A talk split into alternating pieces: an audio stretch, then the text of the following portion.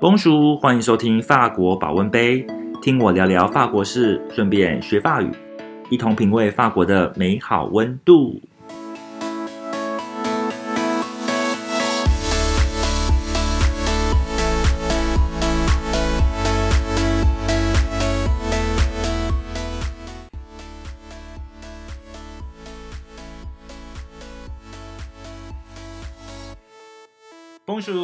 叔，我是 Gigi，我是 Gigi。在这个 podcast 中呢，我会聊一些跟法国相关主题，同时呢，教大家一些简单的法文。来，Gigi，请问一下，你知道我们今天要讲的主题是什么吗？是关于关于性骚扰吗？性骚扰，性骚扰，你怎样发音口齿不清？来，性骚扰哈，那讲到性骚扰这个事情，我先问你，我先问你哈，你觉得你对法国人人是什么样的印象？嗯，浪漫、浪漫、自由、自由、奔放、奔放、多情，做自己，做自己，会不会觉得法国人比较风流、比较多情、比较潇洒、比较深情，然后比较有原则的感觉。也比较有原则？嗯哦，好，对，想要性骚扰的话，你觉得法国人会对性骚扰是什么样的一种看法跟态度呢？应该蛮严肃跟认真的吧？我觉得。嗯，对啊，因为应该我我觉得外国人他们好像对于自己自身的权益好像蛮注重，像是有一些那个解放胸部之类，我觉得他们会觉得身体是自己的，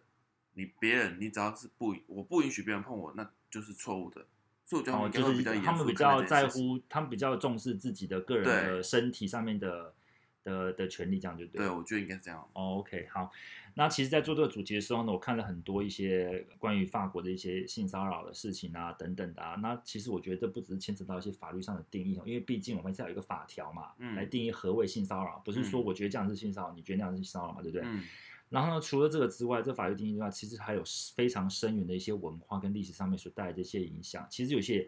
有些是根深蒂固在他们的一些思想里面吧。嗯哼，那嗯，今天这个节目我会跟你分享一些时事啊，算是时事吧，还有一些法律跟一些历史上面的一些分享。我们来聊聊一下法国人是怎么样看待这种性骚扰的事情。好，OK，呃，首先我们先从就是法律上面定义来说，你觉得哪一年多久以前法国开始真正的定义性骚扰在法律上？三十年前，为什么你觉得是三十年前？呃，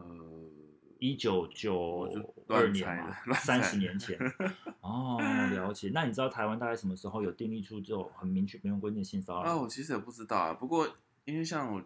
其实之前有朋友问过我，那我就想说，可能是吕秀莲那时候吧。吕秀莲 因为以前就有跟我说，吕秀莲是台湾女性的一个很重要的一个角色。我想说，应该是可能吕秀莲出现的时候是这部分开始吧。两千年出头的时候吧，可那一阵子。能吧然后我想说，欧洲应该要更早，哦早我们更早一些对，哎，没想到你真的答对，就是三十年前，一九九二年？真的，真的，真的，你没错，你很厉害。那当时那个那个他们法律上规定，就是性骚扰，它这是它的定义哦，就是当一个人滥用职务上的权利，透过一些命令啊、威胁或者是限制的方式骚扰其他人，那骚扰的目的是什么呢？以获取一些性方面的好处，那就构成性骚扰。嗯那同样的，这个这个法条也适用于在职场上。嗯，OK，举例来说，嗯就是你今天跟我上床，你就有机会升升迁迁，或者是你把你的底裤露给我看，拍几张情色照片，我就帮你加薪，或者是帮你转调。那这种呢，通通都是一种性骚扰，因为的确就是用职权上的的一些的权利嘛。嗯，就现在蛮典型的职场性骚扰嘛，职场性骚扰很典型嘛，嗯可是你要注意一件事情哦，他在这个条文里面有说到两件事情，这个是必要条件。第一个是我我先再念一次那个定义，你觉得是嗯哪两个是必要条件哈、嗯当一个人滥用职务上的权利，透过命令、威胁、限制的方式骚扰他人，以获取性方面的好处时，就构成了性骚扰。你觉得其中有两个是必要条件？当一个人滥用职务上的权利，透过命令、威胁、限制的方式骚扰他人，然后获取性方面的一种好处，就是性骚扰。你觉得哪两个是必要的条件？我觉得你刚刚讲，我全部好像都觉得是全部都很重要，就 是有选择障碍哦。对，可以列表出来。列表，我选我我我我拿呃四个 A B C D 你选哦。A 呃滥用职务上的权利，B 透过命令、威胁、限制的方式，C 获取性方面的好处，D 骚扰他人。没钱就不是 D。你说哪哪个是性骚扰的部分？是不是？，对，有两个必要条件，在这个定义当中有哦两个必要条件，这两个条件必须一定应该不是 A，因为所以 A 不是滥用职务上的权利职务嘛，对不对？但嗯其实性骚扰不见得是职务上啊，嗯比如说路人，所以你觉得不是 A？对啊？然后呢，还是 B 透过命令威胁限制的方式，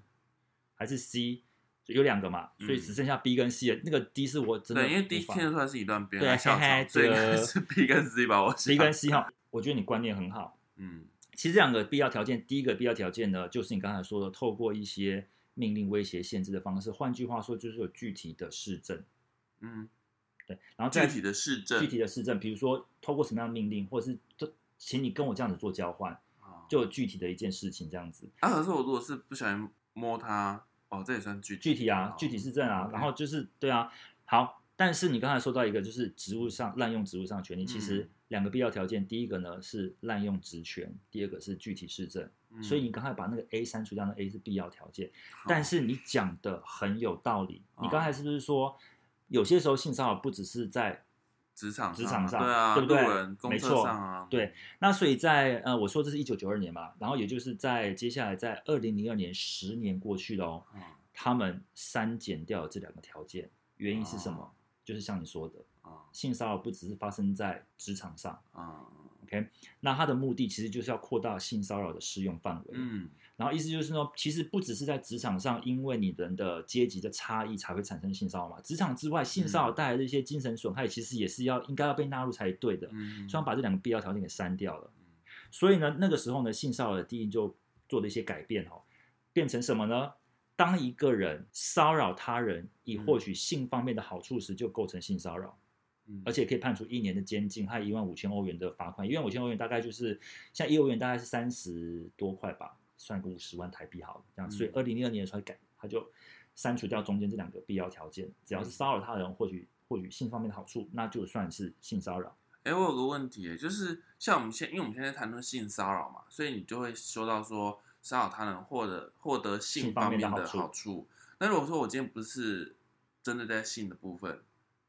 那就有有一般骚扰的这种罪名吗？等一下，你怎么这么会？来，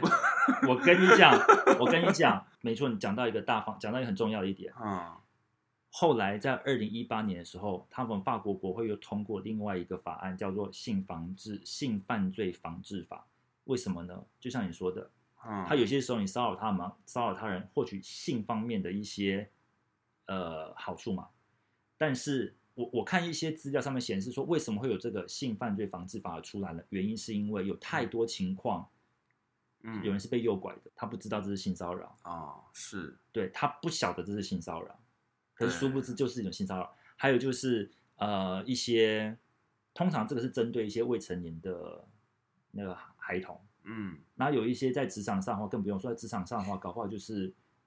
群体的压力等等的，啊嗯。所以其实是很难真的真的真的彻底的执行这个法案。嗯。所以他们在二零一八年的时候就通过了性犯罪防治法。性犯罪防治法呢，它里面有讲到，你刚刚讲到性骚扰，对不对？嗯就是获取性方面的好处嘛，对不对？嗯那那个性犯罪防治法呢，多增加一个东西，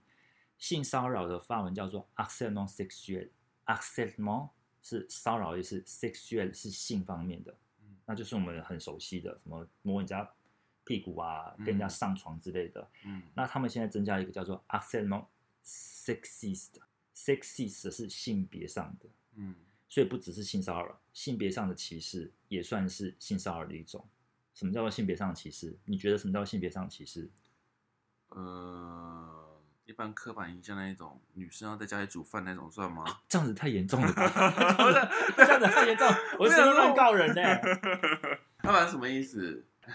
简单讲，举举例举例来说，嗯哎呀，穿这么辣就是欠人干哦，他就是穿这样就是欠人那个啊，他这样子正常啊，哎，可是这跟性别有关系吗？这是一种性别歧视。女生穿短裙穿很辣，你就觉得她想要跟人家上床，想要诱惑我，可是我有时候裤子穿太短，朋友也说我，哦那可能就是你你你散发出来就是一种来来玩我来弄我的感觉，然后这可能你当别搞不好 那这样听起来好像以后要再修一次法，再修一次吧不针对性别。不你看我一直走在那个修法的先驱。哎，真的很厉害，真的很强。好好，等一下，我要讲的是说呢，就是叫性别歧视。我再举再举个例子哦，嗯呃，看到金发的女生就觉得她很蠢很笨，嗯对，那这个也是纳入在这范围当中，或者是呃什么胸部很大就没有就是笨蛋没有脑袋，嗯，这种呢都是所谓的性别歧视哎、视。那所以像以前有一些欧美电影会开金发女生的玩笑，基本上就是有点半违法状态，是不是？哎，也不能这样子说。来，我跟你讲它的定义什么？它定义是 a s e m o sexist，只是说带有性别歧视。来，重点是这样子哦，虽然是性别歧视没错，嗯可是如果你伤害到了这一个人的尊严，嗯伤害到他的人格，嗯并且造成到这个人感觉到被侵犯了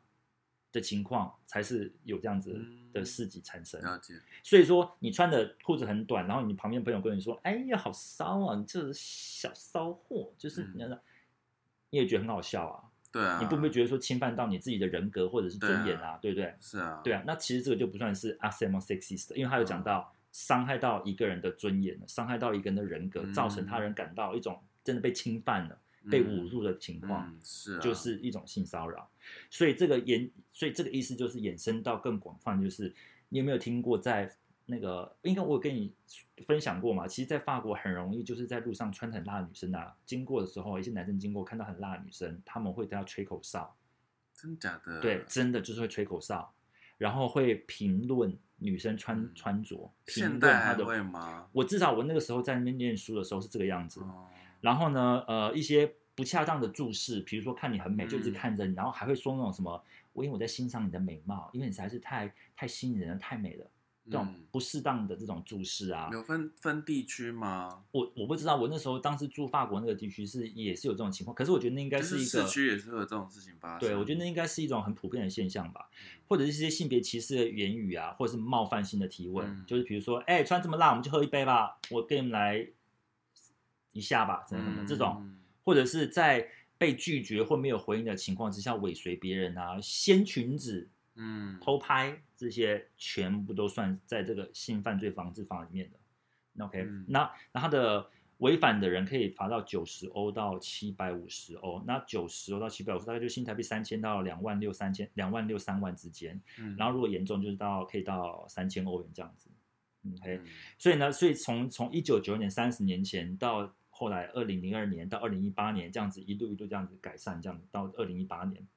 然后我们台湾现在会发生这种事吗？因为以我刚刚的一开始我的我的想法嘛，再来说我会觉得外国人他们应该比较比对彼此比较尊重，但听起来好像也是不见得。以我当初自己在法国的观察是，嗯，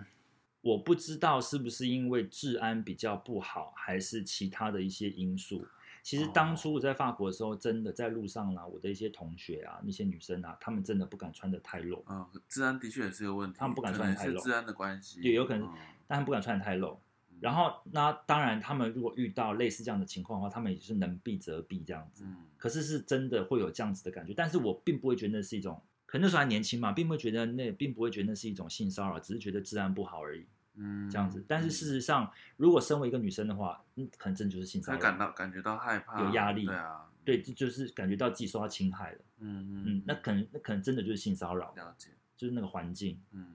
那接下来我要跟跟你分享一些小故事啦，嗯跟你分享几个小故事，嗯那也算是当时轰动一时的故事，这样子。嗯，历史故事是不诶，是？算历史故事？我刚才跟大，我刚刚跟大家说要分享时事嘛，但是这也不算是时事了，这算是在二零一一年是多久以前的事？十年前的事了。啊，可是这个案子闹得很大，因为它不只是牵动法国，还有牵动美国，而且里面的当事人跟那个男主角呢，是当时在法国政坛上一个举足轻重的一个政治人物。嗯那二零一，我们把时间退回到二零一一年，二零一一年呢，也就是法国总统大选的前一年哦，那是个很关键的一年。嗯呃，当时有一位法国社会党，那法国社会党是什么？稍微跟大家讲就，就当时那个年代呢，法国有两个党，两个大党，就像现在目前台湾有两个大党一样。那其中一个是社会党，嗯那社会党呢，他们当时有一个政治人物叫做 Dominique Toscan，那这个 Dominique Toscan 呢，我先叫他就是 DSK 好了啦。那个嗯。DSK 呢，他当时是一个当红当红炸子鸡，嗯。然后大家都觉得他就是下一任总统接班人了，你就知道他声望有多高了。嗯。那在二零一一年这一年呢，他被指控涉嫌性侵，涉嫌性侵那个他下榻饭店的，在纽约下榻饭店的女服务生，嗯，那就是被当时的美国警察呃美国警方给逮捕了。他当时有两个身份哦，他第一个身份就是国际货币金融组织，你听过吗？有，国际货币金融组织算是一个国际上一个非常大的一个金融组织，就是嗯你知道，是一些借贷之间，国家跟国家借贷之间的一种一个组织这样子。嗯他是当时国际货币金融组织的总裁。除此之外呢，他也是法国政坛的当红炸鸡，下一届总统接班人。哦竟然在美国的土领土上想要性侵女服务生，嗯然后他就被指控了嘛，然后就涉嫌性侵这样子。那当时我有去看一些影片，当时的一些访问，嗯。那这个女服务生有讲，她说女服务生呢就按照往常这样子去敲门，然后进去之后呢要帮她打扫房间，就没想到呢发现那个 DSK 全裸在房间，嗯。女仆看到，当然那个女服务生看到，当然就吓到了，就说哦不好意思要离开这样，就换那个 DSK 呢竟然把她给抓住，嗯，然后开始呃摸他的胸部啊，然后企图把他推倒在地上啊，然后强迫他替他口交啊，嗯所以呢，其实我觉得应该是蛮恐怖的一个场景吧。嗯那个这个女服务生在后来访问的时候，就有记者问她说，为什么你不赶快就是比如说出来好好的把这件事情讲清楚什么之类的。那女服务生说，后来她才知道这一个男的 DSK 嗯是很有可能会是下一个法国总统接班人。当你刚刚说的访问是指说当下吗？还没有，已经是后面后面的，过了很多年了，哦，案为什么子结束了。只没有直接出来举报他？有后后来有出来举报他，然后但是他说他其实那个时候心里非常的煎煎熬，为什么会很煎熬？因为他后来才知道他在法国的地位这么高，而且有可能是下一届的总统接班人，他很怕被杀，对啊，很多人都觉得他会他怕被威胁。那他当下是有性侵成功吗？还是可是不管性侵有没有成功，他就是已经有事，已经做这些事情啊，可能没有真的口交到，或者是有没有口交到，对啊？对，反正这件事情，对我我觉得一方面也是有点不知道该怎么去提告吧。对，有可能吧，对啊，因为你想想看，我今天如果假设对方没有性侵成功，我根本也没有证据说他对我怎么样啊，而且他又是一个权力这么大的人，对啊，然后我又只是一个打扫房，我又是一个防务人员，我去搞不好去跟我主管讲，哎，我主管会去。把你挡下来，对啊，嗯，所以我觉得可能也是有这些种种原因。所以这真的是压力很大哦，这种事情。对啊，好，因为发生这个案件嘛，那其实那就因此就断送他的总统之路啦，然后他那个国际金融货币组国际货币金融组织的总裁这个职位也被就是被砍掉这样子，嗯。然后再来就是呢，嗯，他被指控之后呢，其实这不是他第一次被指控了，他在这件事情发生之前呢，就已经被国际呃货币金融组织里面的一个职员指控过性骚扰，然后这件事情发生之后呢，又有女作家出来指控他性骚扰，哦，其实他不是一个，他是一个累犯。我后来去查一些资料，看一些影片才发现，其实他在法国的政治政治圈里面是蛮有名气的，就是所谓的法文叫做 “show la b a show 是很热、发情的意思。嗯，la b a 是兔子，所以他在他们就是他们知道他就是个好 show la 可爱啊，对，很可爱，发情的兔子，好像蛮可爱的哈、很 很无辜，很可爱，可是却会却会来抓你的奶，嗯然后把你推倒在地上面，哼，我是一个秀拉巴，你赶快口口交之类的东西，好像然后我就好像可以做小公仔，不能这样子说话，小公仔的，嗯，好，这是第一件事情啊，然后在第二件事情呢，你有听过 Me Too 这个标签运动吗？有。哎，那你可以跟我讲一下，你知道 Me Too 标签运动是什么行，啊？不行，为什么？因为是最近脸书上才有看到，但我其实没有去了解什么，但我想应该就是有也是关于性骚扰之类之类的事情吧。哦，了解。最近有台湾的 Me Too 活动，台湾的 Me Too 活动是哪一个？嗯，就鸡排妹他们啊，哦，那件事情，啊可是又引发到做这种 IG 上面的标签活动嘛？或者是推特的标签影响有有吹到上面去吗？没有吧，顶多只是在新闻上面炒作，然后新闻上面很吵闹这样子。有没有炒作上去我不知道啊，不过就是有看到脸书上有这类的 hashtag，然 Hashtag 后相机旁边也有在一些募资一些讯息啊，所以我不知道是不是那个方向，但就是借此看到 Me Too，所以我说无法解释什么，但了解好像知道是跟性骚扰性骚扰有关关哈。那我跟你讲，Me Too，Me Too 大概是二零一七年，在二零一七年的时候，那个《纽约时报》还有那个《纽约客》呃，他们报道数十位女性哈，她们出来宣称遭到了温斯坦，就是一个他是一个电影公司的创办人，他也是个电影制作人，嗯。呃，哈维温斯坦。那我们嗯。就这是他们这两就是这个《纽约时报》跟《纽约客》呢报道了，有数数十位女性出来声称说他们被这个哈维温斯坦给性骚扰，然后性侵，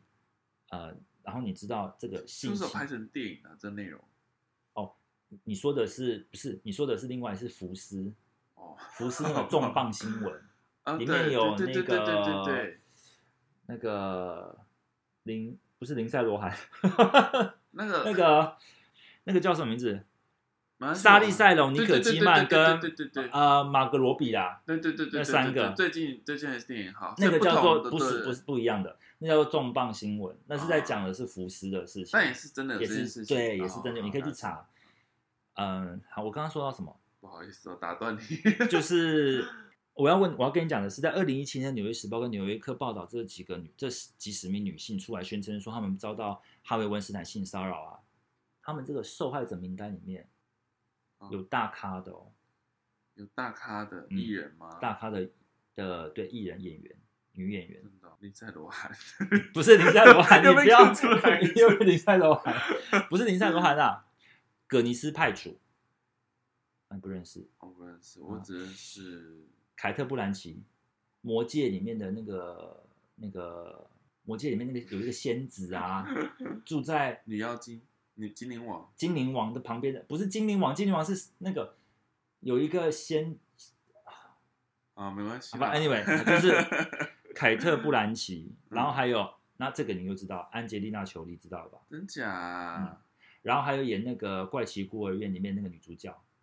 会变成那个一只啊那个鸟鸟妈妈鸟妈妈，她也有安吉丽娜·裘丽有可能让她好过吗？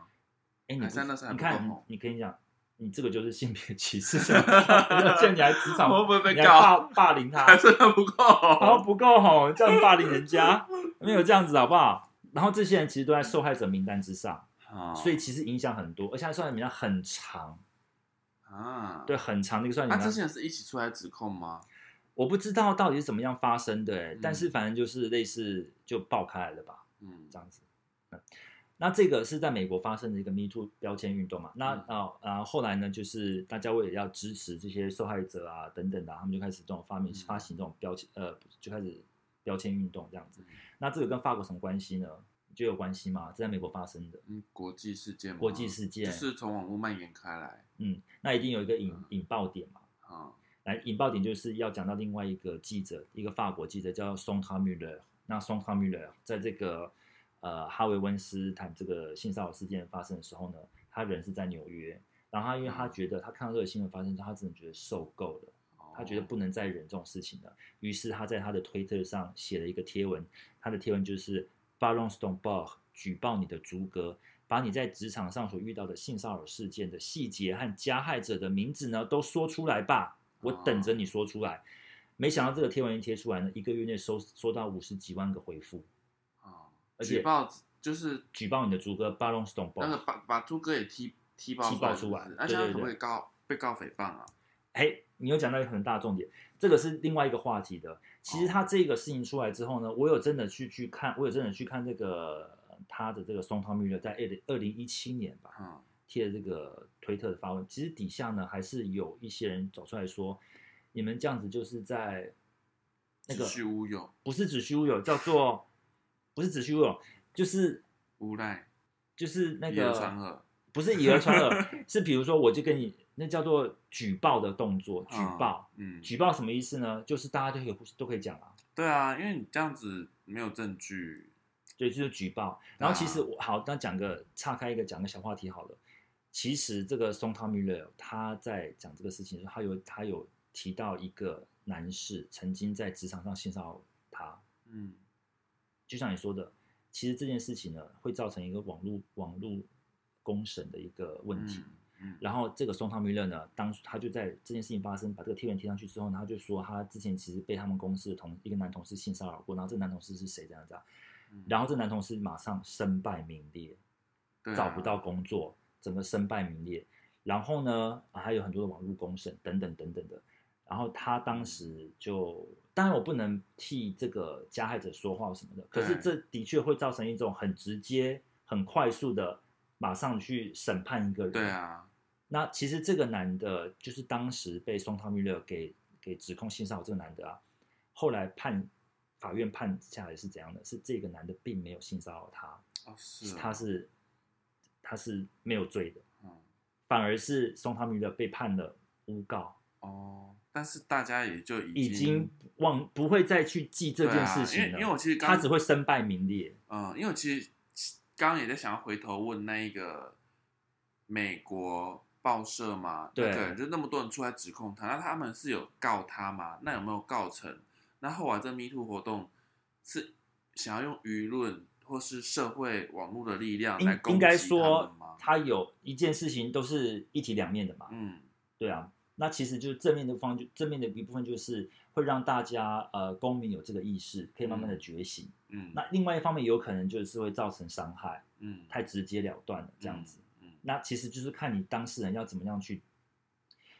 我这我也觉得很难讲，因为其实说实在，这个当初当初被宋汤米勒所告的这个男的啊，嗯他今年出了一本书，嗯诶，去年年底出了一本书，应该是去年底出了一本书，他就在讲说，身为一个父亲，然后有带一个小女孩，他的他的女儿，然后在整件事情发生之后，法院还他的清白，他到底经历了些什么事情？他有出一本书，对，其实这个就大家自己去思考啦，嗯这只是其中的一个小故事啊，嗯就这种事情，其实谁谁有罪都很难讲。就是我我觉得或许他那个男生当时真的有罪，嗯但是那个我我我有看一些报道跟一些评报道，他就是说，其实那个男生当下他对那个女松汤密勒说出一些呃有性暗示的话，然后造成嗯松汤密勒不舒服。嗯可是事后这男生也有说，他马上跟他道歉，而且嗯再也没有跟他讲过任何相关的性暗示的话了。哦，其实事情应该就到此为止。对，啊，但是或许不知道什么原因，他又拿出来讲这样子。那那到底实情是怎样呢？我们可能可能也不知道。但是重点就是法院其实判他清白了。嗯那那个双汤密勒似乎还要继续继续战争下去，还是之类的，嗯，还要去搞下去这样子。好，anyway，反正就是这个双汤密勒。那双汤密勒他贴出这个贴文之后，就造成了震撼嘛，有五十几万封的回复嘛。那法国呢，呃，把这个行动叫做 Ballons d o n b o r 然后我们来稍微学一下法文哈。好那跟我念的是 balance，balance don 懂 ball ball balance，它的意思就是抖出来、踢爆的意思。balance，同时它也是天秤座的发文 balance。balance don 是你的，然后 ball 是猪，就是猪哥，所以 balance don ball 就是踢爆你的猪哥 balance 懂 don ball ball 就踢爆你的猪哥。OK，那你觉得 balance don ball 他们这个标签活标签运动啊，你觉得法国的人都同意吗？同意这件事情吗？应该还是会吧？应该还是会哈。对啊，其实这件事情发生之后啊，如果光看这个活动、这个运动的话，这个帮东波的运动的话，其实我觉得应该大家都会同意吧、认同吧，因为毕竟要嗯就是大家勇敢站举报、揭发你性骚扰经历过或遇到性骚扰事件的细节，就是大家一起勇敢的，不要站在阴暗的地方了。对啊，嗯，看就出来讲给大家听这样子嘛，嗯然后大家一起一起出面嘛，这样子。嗯嗯，那其实呢，当时就有一百多位法国非常知名的一些作家啊、演艺人员啊、学者啊，在法国的《世界报》啊发出一些公开信。嗯那这个公开信是什么呢？他们是觉他们认为啦，强暴、性侵当然不对哈，但是呢，他们同时捍卫搭讪啊、纠缠啊这种自由。捍卫纠缠，对，就那个那个法文字面是叫做纠缠，其实简单就是就是搭讪，跟人家调情、啊，搭讪这种这种哦，他们是呃捍卫这种权利的，嗯。捍卫这件事情，他们觉得这是性自由的必须条件。嗯。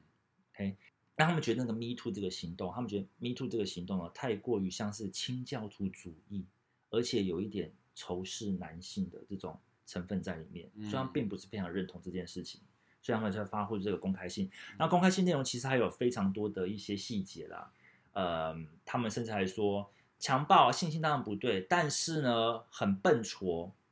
很笨拙的这一种搭讪方式，不能够算是性骚性骚扰。就是他可能搭讪，他他对你有意思，他想要认识你，嗯或者他嗯甚至他想要跟你上床，嗯但是因为他不善言辞，嗯他比较笨拙，这种行为不能，他们觉得这不是不能算是性骚扰。但是你要去仔细看它里面内容，它内容其实有讲到很多东西，这样子。嗯嗯，因为这种事情其实真的很难讲。真的很难讲啊。对啊，嗯，那你觉得法国他们为什么会有这些人，这种也是算是知名人物啊，有有学识啊，有经验、有知识人出来说这样子的这样的公开性吗？嗯，可能就像我们刚刚前面讨论讨论的，就像一开始对法国人的感觉吧，就觉得他们是浪漫浪漫所以我觉得他们可能会觉得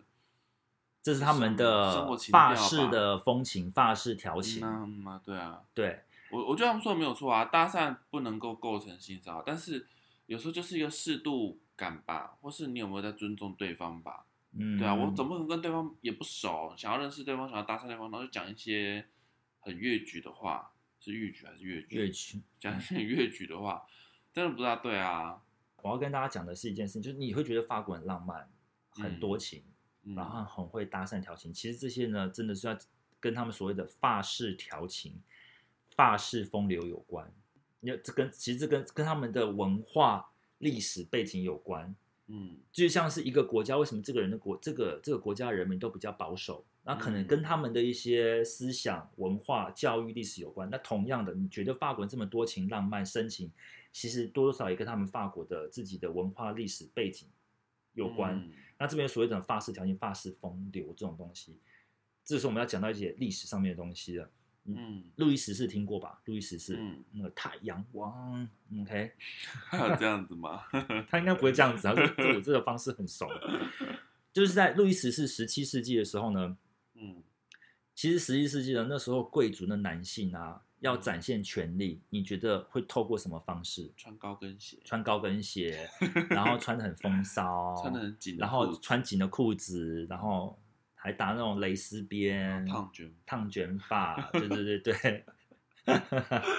路易十四的印象，对，还 OK 很贴切啊，嗯，绒布什么的。对，那其实那种贵族男性呢，要展现权力的方法之一，就是要怎样的征服女性。而且路易十四呢，当时他们把他们的政治中心呢，从巴黎迁到了凡尔赛宫。那在凡尔赛宫，一堆贵族在一起，他们干嘛？就是互相玩啊，呃，不讲不能讲互相玩，就是比互相认识，彼此认识啊这样子，就是 you know 这样子。那其实当时他们的贵族男性要展现权力的方法，就是征服女性啊。那女人呢，其实对他们来说就像是一个欲望的一个载体，嗯欲望的载体。然后呢，必须要怎样？要回应，要满足贵族男性的欲望，要女人，女人人的角色，女人的角色要去满足贵族男性的这种呃欲望，要回应他们。然后这一切当中呢，都是谁主导？其实是男性在主导的。嗯，OK，所以而且更夸张的是，女性呢在回复男性的一些邀约啊，或者这种呃的调情的时候呢，还必须要适度的虚伪拒绝，也就是呃，no 不要，其实是嗯 we，就像我们现在社会也是会这样子。可是有时候这种态度很暧昧就，就我觉得也不能这样子的想法啊。可是你要知道是，这是一种展现男性的魅力跟雄跟他的那个权力雄性的一种方式，父权主义有点关系嘛？其实有多少有关，其实是有关系的。对啊，搞不好这搞不好现在这个解释方法是从男生的角度来解释的，啊，搞不好女生不是这样想，不是这样想，对不对？对啊，因为女性呢要这种适度的这种虚伪拒绝，然后才能引导男性更彻底的发挥雄性魅力。嗯嗯，那其实这样子到最后，甚至引发出了叫宫廷式的爱情。宫廷式爱情是什么呢？就是当时的骑士啊，骑士就是不是下棋的骑士，职业那个骑士，不是不是不是下棋，不是那个后羿，那个不是后羿弃兵的那个骑士，下棋骑马的骑士吗？不是骑马的骑士，所以不是看不起你那个骑士，对对对，是骑马的骑士，骑马的骑士，也不是后羿弃兵下棋的骑士好，OK，就真的是骑士 knight knight。骑士呢，当时和已婚女性之间的关系就叫宫廷式的爱情，这是一种很秘密贵族间的一种爱情。其实我觉得简单来说就是偷情啊，偷情，啊？为什么？为什么因为他是骑士跟已婚女性啊之间的往来。为什么会这样？你知道吗？那时候流行这种爱情关系吗？对啊，因为他们觉得这是一种追权力的象征啊，男性觉得是一种权力的象征啊，或者是这是一种展现啊，然后他们就，所以这种的爱情其实当时是有在发展出来那时候。流行，流也不能讲流是不是？嗯，这种我们太庸俗，这不叫做劈腿，流行这种开放式关系，对，开放性关系。对，那那时候女性呢，其实他们当时的人觉得女性呢，从女性身上所发展出来的这种情欲啊、性爱啊是比较肮脏的，呃，所以女性面对这种欲望啊、情欲的时候要矜持。可是相对的，男性如果碰到同样的情况啊，展现的很懦弱，说啊我情不自禁啊，我爱上了你啊，怎样怎样，嗯，确实可以被接受的，因为比较高贵，而且是一种权力的象征，是可以被接受的。再讲一次，男男生是要接受还是？男生啊，同样面对这个不伦之恋的时候啊，女生呢，如果展现出来的话，就是一种比较负面的、比较肮脏的，啊，嗯，而且女生要保持矜持。嗯，可是相对，如果男生面对同样的这种不伦之恋呢，他如果展现说比较比较软弱，说啊，我我情不自禁，我爱上了你，我知道你是已经有有有婚约，这个男性这样子的行为，其实是可以被接受的。啊，所以男性不能表现的很勇敢的要开放式关系吗？如果你勇很勇敢的表现开放性关系的话，那对方的那个女生的那个整个家族会知道啊，像他们才是一种秘密之间的一种关系啊，宫廷式的一种风流啊。啊，是这样子啊跟亚洲这边差不多啊。嗯，其实这样子的发这样子的情况哈，他们就是慢慢就是所谓的那种容许，就是容许这种宫廷式爱情的发展，然后甚至有一个有一个名词叫做 galanterie，galanterie 是 galanterie 意思就是发式的风流，是一种风流的表现，嗯，嗯，是代表说我是我是有风流的表现，然后现所以他们那时候并没有像我们亚洲这边是可能一夫多妻制啊，不是这样，是没有啊，不同关系的，他们是有点类似婚姻是婚姻是神圣的啊，哦，对啊。然后，所以呢，其实你可以看得出来，两性的权利哈，其实两性的两性在性的权利上面，在那个时候就已经很不平等了。啊所以在两性上都已经有冠上特定的一个角色了。嗯然后甚至到后面的性骚扰或强暴会被美化成为这种男性欲望的一种合理的表现，是男性欲望合理的表现。有些时候呢，我觉得深陷在这一种权力游戏的一些女性呢，可能都没有察觉，甚至会替她发声，替他嗯说话。是啊，那我们回到这一百多个人是对这个 Ballon Stone 报这个运动的批评哦，他们像我再再说一次，他们是赞成哦性侵性骚扰是违法的，但是他们不赞成的是那种美国的那种很清教徒方式的这种做法，就是非常的清教徒式，非常的有一点甚至带一点仇视男性的一种做法。然后他们觉得哈、他们在信上面有写，野兽并不存在，该检验的是我们的社会、我们自己、我们的朋友、我们的父亲。我们不是要消灭他们，而是要帮助他们改变。但要促成这个改变发生，必须经过一段时间，让他们自自我关照反省，或是我们所有人一起关照反省。我觉得这边要放一段圣歌，听起来真的很远大。对啊，你现在是在讲反反对 Me Too 活动的，不是反对巴隆猪哥踢爆猪哥的活动的，他们对，就是有点这样，这个听起来非常远大，但是或许有几分道理在里面啊，或许有应该也会有些几分道理在里面啊。但你说是那时候是有很多学者出来反对这件事情，但是应该也是有赞同这件事情的对，其实当时当时有一个非常有名的一个女性的法国女性政治人物，嗯她有出来公开的，就是批评他们这些人这样的一个公开性是不正确的。当时还有很多的，其实一些艺人也都有出来批评，还有一些女权作家等等都有出来批评这件事情。所以其实大部分的舆论呢，其实是反对这一个公开性的。哦，对，其实是这样子的啦。哦呃，那我们最后来讲一个，就是呃，我我在查资料的时候，其实我看发发现到一位大学教授，他讲的蛮对的哦。他觉得性别歧视有分为两种，一种叫做敌意式的 （sexism hostile），sexism hostile。那另外一种叫做友善的性别歧视 （sexism bienveillant），sexism 友善的 bienveillant。其实那个敌意式的性别歧视其实蛮容易辨别，也蛮容易定罪的啦。嗯然后男的是友善性的性别歧视，就是透过一些调情啊、搭讪啊，还有一些身份地位啊、权力啊、学识上的优越感所掩饰的性骚扰，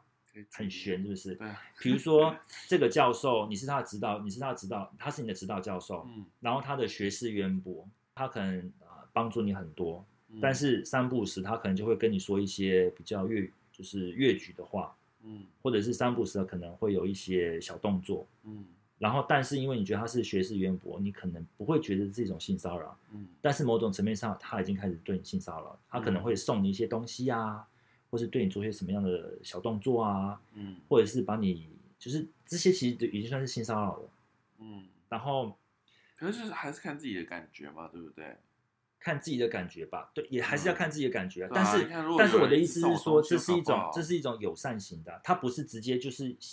给你啊，拍，没有对我造成伤害，对他不是直接就是要跟我跟你上床，嗯你才可以怎样，嗯，我要跟你怎样，嗯没有这种直接性的这种动作比较，和缓的，比较和缓，而且你会觉得他的权威、他的学术、他的知识，把它包装起来了。嗯让你无从察觉。等到你醒来的时候，等你察觉的时候已经来不及了。嗯然后他最后搞不好会变得暴力。嗯，这种听起来反而好像比较变态，是不是？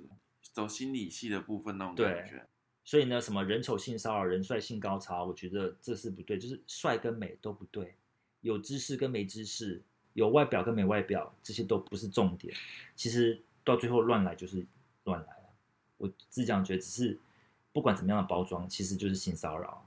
好，最后呢，我想跟大家分享一个比利时的歌手来结束我们今天的节目。这比利时歌手叫做 Angel。那在巴隆斯董爆踢爆你的猪哥这个事情发生之后呢，他有出了一首歌叫做《巴隆斯董瓜》。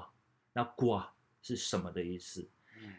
他的 MV 的桥段呢，呃，有一段是一群在反在上那个反性别歧视工作坊的男男女女哈，其中有两个男生起的争执，在吵说哪一种行为算是性骚扰，要如何尊重女性。他们在吵在争论这两件事情的时候时候呢，有一个女生呢想要参与讨论，嗯没想到呢，这两个原本还在吵架的男生呢，竟然同时叫那个女生闭嘴，甚至还嘲笑她。嗯我觉得这个非常讽刺，而且嗯非常很好的描述的，嗯就是现在这个社会，嗯嗯，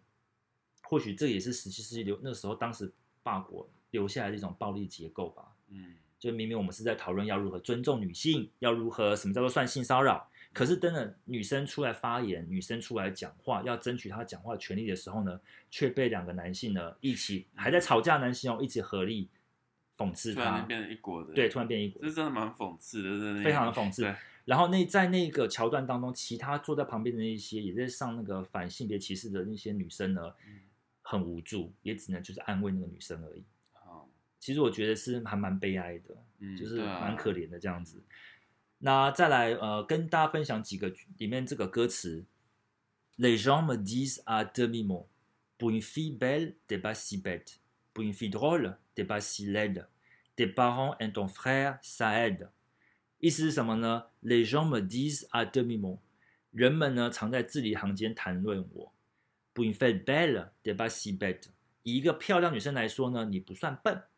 pour une fille drôle, t'es pas si laide。以一个好笑、风趣的女生来说呢，你不算是丑。frère ça aide。你的爸妈啊，还有哥哥啊，应该都有帮你吧？好，我们今天节目就到这边。那最新的消息呢，我会贴在法国保温杯的脸书和 IG，脸书跟 IG 连接呢，我会放在底下资讯栏。感谢大家的收听，那我们就下次空中再见喽。我是 T T，我是机器，下次再见喽，拜拜拜。